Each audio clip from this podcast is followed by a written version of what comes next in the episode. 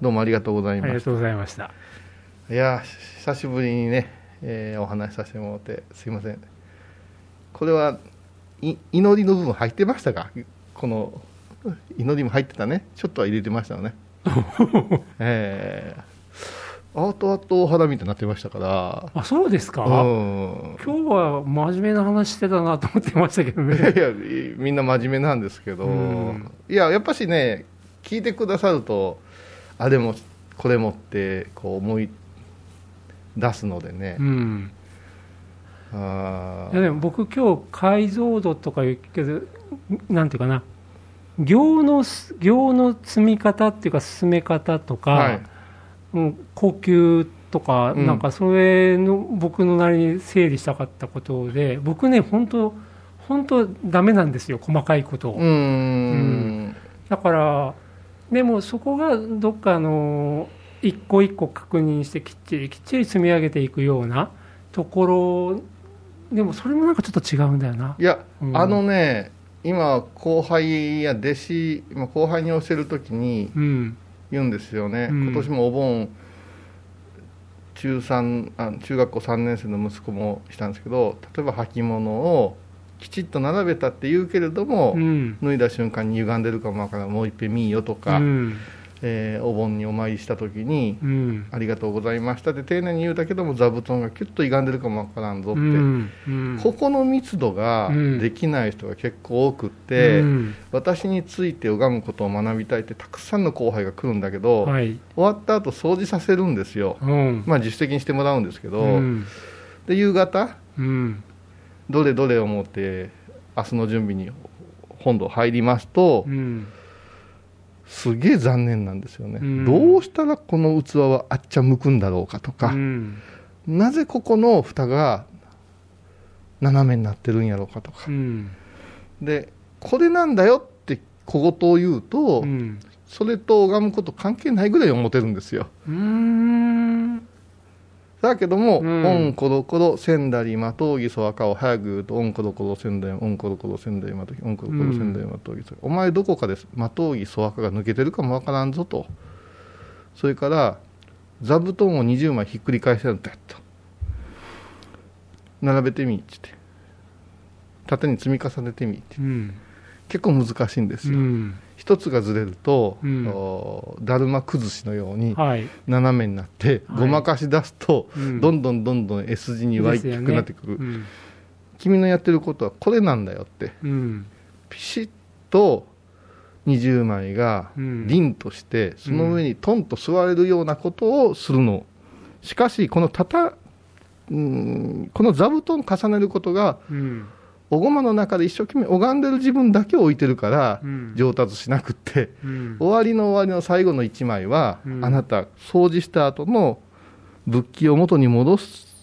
そしてもう一遍座ってうん。左右対称を確かめて歪んでないかな今日もありがとうございましたという気持ちでうん。一座のもう一遍手法をそれを見ながらシミュレーションしたら明日ご住職が拝まれる時もすっと拝めるなっていう距離感とかをうん。整えれるじゃん、うん。それをせずしてね「お疲れ様でした」って帰っていくわけですよ。うん。頭くるんですよ。さきやがって。だからあー美術館的に言うとポスターとか額がうん。告知の掲示板でもちょっと歪んでる人っているじゃないですか、うん。あれの連続なんですよ。うん密教修行って。え貼っときましたよね。貼っときましたじゃないやんって。うん。これやったら貼っといてくれん方がええぞっていうような微妙な。うん。いつ直すだろうこの人みたいな。これが多いですね。うん。あのー僕はねうん。家庭家の中でやっぱお手洗いであったりとか洗面所の使い方とかを、まあまあ奥様に叱られるんですよね。あこうしなさいと。で言われた時には思いっきり力を入れてそうやってんだけど、ーはい。3日経ったり忙しくって普通に生活を送っているとつい忘れちゃうんですよね。あでそれはまあしょうがねえなと思うんだけど、今美術館って言葉が出た時に、はい。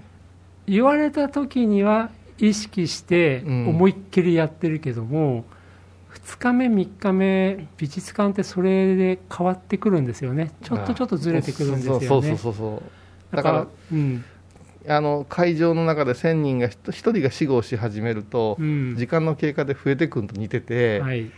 展示なんかそういうところありますね、うん。荘厳荘厳という世界はそこでしょうね、うん。うん。だから作家さんの個展とかだと、うん。例えば売れていくことによって一つなくなるとか、はいはい場合によってはお客様が手に取って元に戻すなんか場合もあれば、それでちょっとずれてくるわけですよね。うんうん。だからそれを日々整えなきゃいけないし、うん、あるいはそこに飾られた作品のいくつかがなくなればまた残ったもので美しい空間作らなきゃいけないから、うん。常にその展示場ってかん、うん、観察してうんうん。よりベストに修正していかなきゃいけない。で本当は美術館だってそうで、うん、自然にちょっと絵が曲がっちゃうとかありますからねありますからね。だからそういうものをね気をつけなきゃなんだけどどうしてももう自分もねあ展示会が終わった。なんかすごいやっちゃったよ。奥さんに叱られて洗面所きれいに拭き上げといてよ。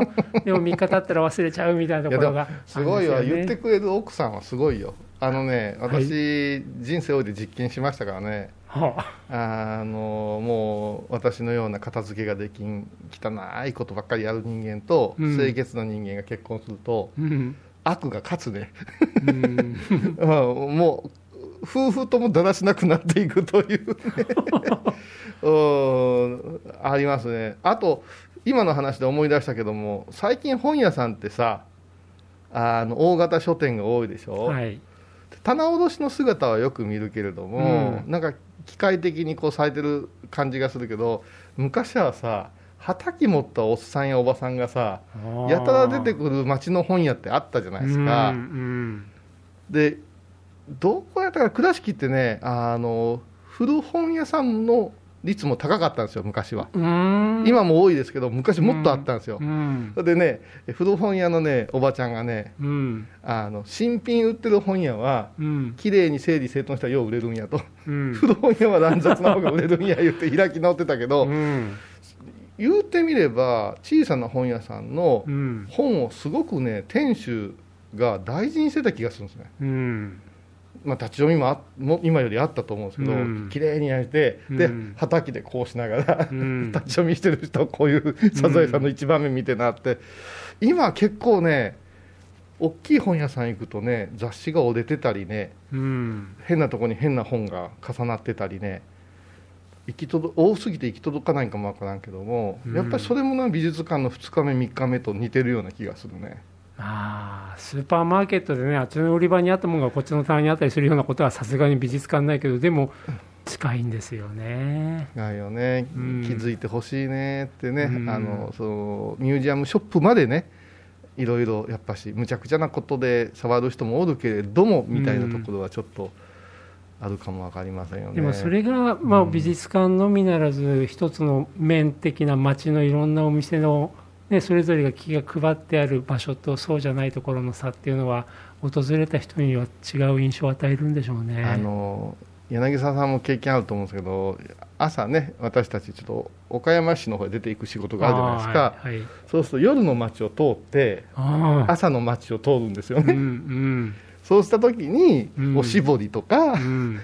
この残飯のあるところの出し方が綺麗なところと、うん これを見たら夜ここ絶対行かんとこって思うようなあーお店のこの閉まってるんですよ、まあそうですよね。だから一番雑になるところがきっちりしてるところは、うんうん。目につくところはちゃんときっちりしますよね。うん、昔倉敷にあった岡本いう魚屋さんがねうん。魚の匂いがしない魚屋って言われてたんですよ、魚臭くないんですよね、うん。それをもうずーっと水流してずっと掃除してらっしゃるんですよね、うん。で何にも新鮮や言うて、うん。少々ちょっと高くてもうん。みんなそこで列をなして買うてたんですよね、うん。だからこういうことなんだと思うんですけど、うん。偉そうに言うてる我々もなかなかできんなっていうね、うん、そういうとことこ小遊さんとこのね修行される方に今のパートをぜひ聞いてもらいたいですよね。